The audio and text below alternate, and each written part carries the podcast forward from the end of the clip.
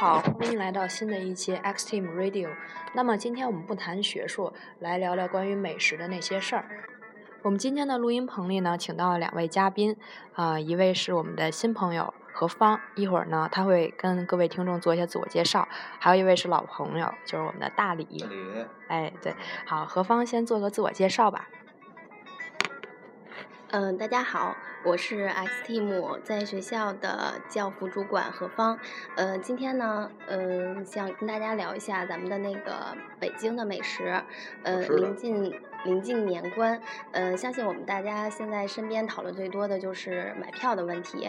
呃，除了回家的喜悦，等待我们还有一个呃超长的大长假，还有年度美食盛宴。嗯，嗯，不知道大理这边儿有没有什么美食推荐呢？对，就关键好多回家的人会考虑，我给家里带什么呀，是吧？就除了北京的传统烤鸭啊，带点什么好吃的呢？今天呢，就就是我们仨给大家聊一下啊，看带什么好吃的回家，还不用排队，挤还不怕挤的那种啊。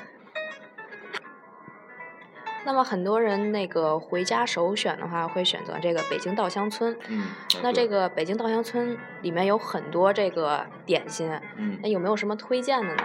推荐的其实就咱们小时候老吃那些，我觉得好吃一点。你比如那个萨琪玛呀，它好像还分那个红萨琪玛跟白萨琪玛，还有咱们吃那蛋黄酥啊、老婆饼、香鱼饼。香鱼饼其实比较好吃，就是它有好几层，掰开以后就好口感特别好。啊，家里一般老家可能比较少，然后桃酥啊、啊牛舌饼这些都是比较金放的啊。一一般旅途不不太远的，就是哎用这些带回去，应该还是比较不错的一些糕点，然后给家里尝一尝。然后不用买太多，基本上一样买个两三块儿就行，因为东西种类比较多。嗯，对，这个稻香村礼盒也有那种京八件儿，对吧？对京八件但是太小了。对，太小了，主要是包装一般有包装的东西，我觉得就不是那味儿了。对，大理刚才推荐都是这个嗯甜食啊，甜食啊还有一种叫山楂锅盔，是酸的，也挺好吃的对，那。也挺好吃的。然后注意点，家里有糖尿病的就买那个蓝袋那个绿袋儿的，它是无糖的，然后红袋儿的是有糖的。大理这儿好贴心啊！那何芳有什么推荐吗？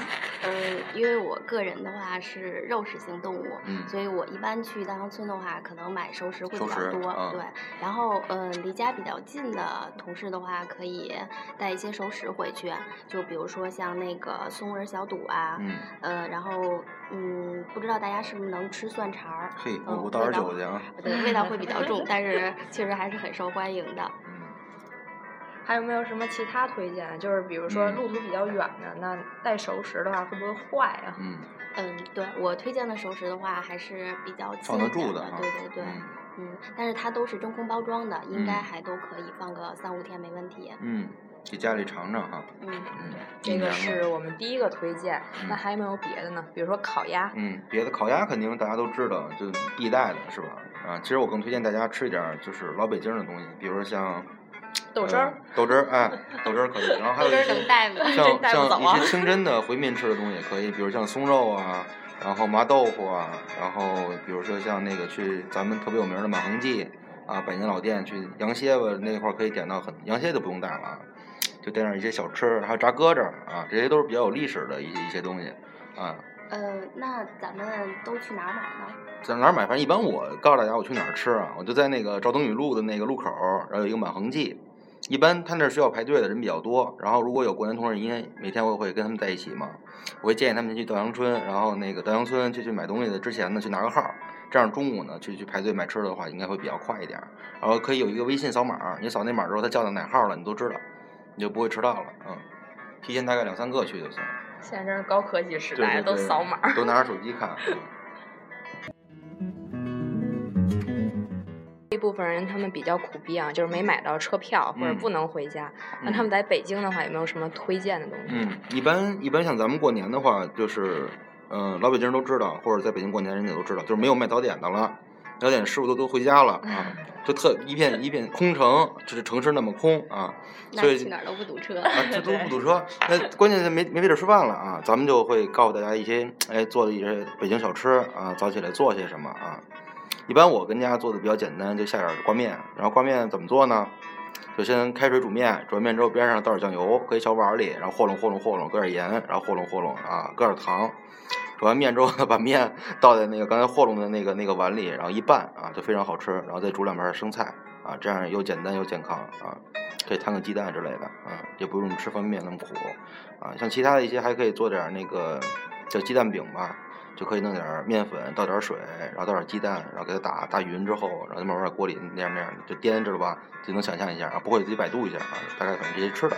那何芳你觉得就是一般如果在过年期间的话，就我吃这些东西可能比较简单，像你们家里人多的话会吃些什么？啊，那过年肯定少不了包饺子。包饺子，早上吃饺子，就头天晚上的是吧？头天晚上剩下的。头天晚上吃饺子啊。对，还有就是，好像北京人自己去吃炸酱面，没有说特别正宗的，因为啊，对，炸酱面的话肯定都会排队。嗯。嗯，然后不知道大理知不知道炸酱面怎么做呢？嗯，我做的比较简单，就是我大概就两个步骤，然后给我妈打一电话，然后第二个让我妈给我做好端上来，嗯，就比较比较方便啊。哦，看来咱们都差不多，其实我也不太会做。嗯，好像就是弄弄黄酱吧，弄黄酱，然后弄点儿，就好像搁东西比较多，然后像比较讲究的，咱自己家里会搁点儿黄瓜丝儿啊、萝卜丝儿，啊，萝卜丝儿不是那种红萝卜，是那种叫叫水萝卜吧，就那个就发粉色的那个萝卜啊，然后搁点儿豆芽儿，搁豆芽儿，对，黄豆芽儿，黄豆芽儿得焯一下吧，要不然不好熟是吧？嗯，对，就简单焯一下就可以。对对对，这都是我们比较呃家庭式的做法。嗯。但是之前的话，在微博上看到一个人写过一本书叫《吃货词典》，然后它里面。介绍了一下这个正宗老北京炸酱面的做法。嗯，那大理来给我们朗读一下这段吧。行行。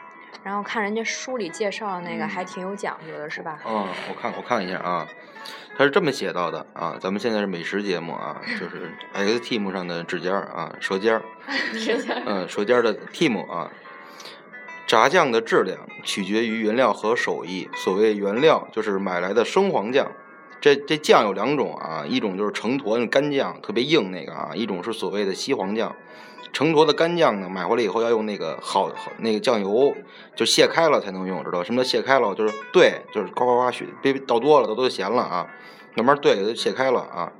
炸酱的过程就是说的比较简单，你像我现在说比较简单，但炸开以后是特别费劲的细活。嗯。炸酱和炒菜的工艺不同，就是葱姜。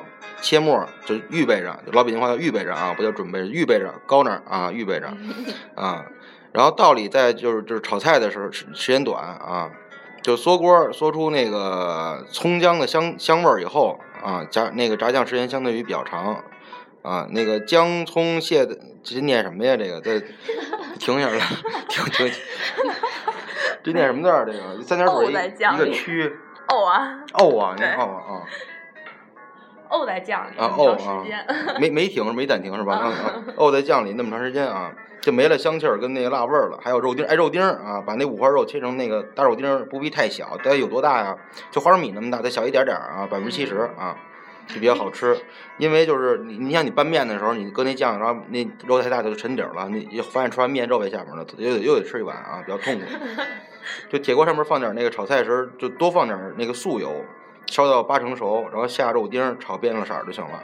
然后半斤生的那个西黄酱倒在锅里，然后用小火不停的翻炒。这时候还可以加上一些泡好的黄豆，这样吃起来更有味道。炸酱的时候就不要再放盐和酱油了，因为已经挺咸的了。刚才咱们卸那个酱油，你知道对对吧？卸酱啊，更不能加水，所以你就炸出来酱就不是醇厚，就没有那种口感了，就比较稀。要注意，就是在炸的过程中要用那个铁铁铁锹哦，铁铲。我说那么，我说大石铲，铁铁铲啊，就饭铲子，不是就炒菜那铲子啊。时间要足够长，就来回炒它，但不能太长。哎，挺矛盾的，这说的是吧？就是要不你炸酱就干就苦了。那怎么能掌握这火火候呢？这是重点啊，有一窍门，就是你你你酱啊下锅里以后，没多会儿就得把那油就全吸进去了。然后锅里呢看不见明油了，就有点暗油，还有点光那种就行了。就这样，它不起泡，然后慢慢发亮。用那个铁铲一划啊，酱能出现那个油道，哎，这就 OK 了。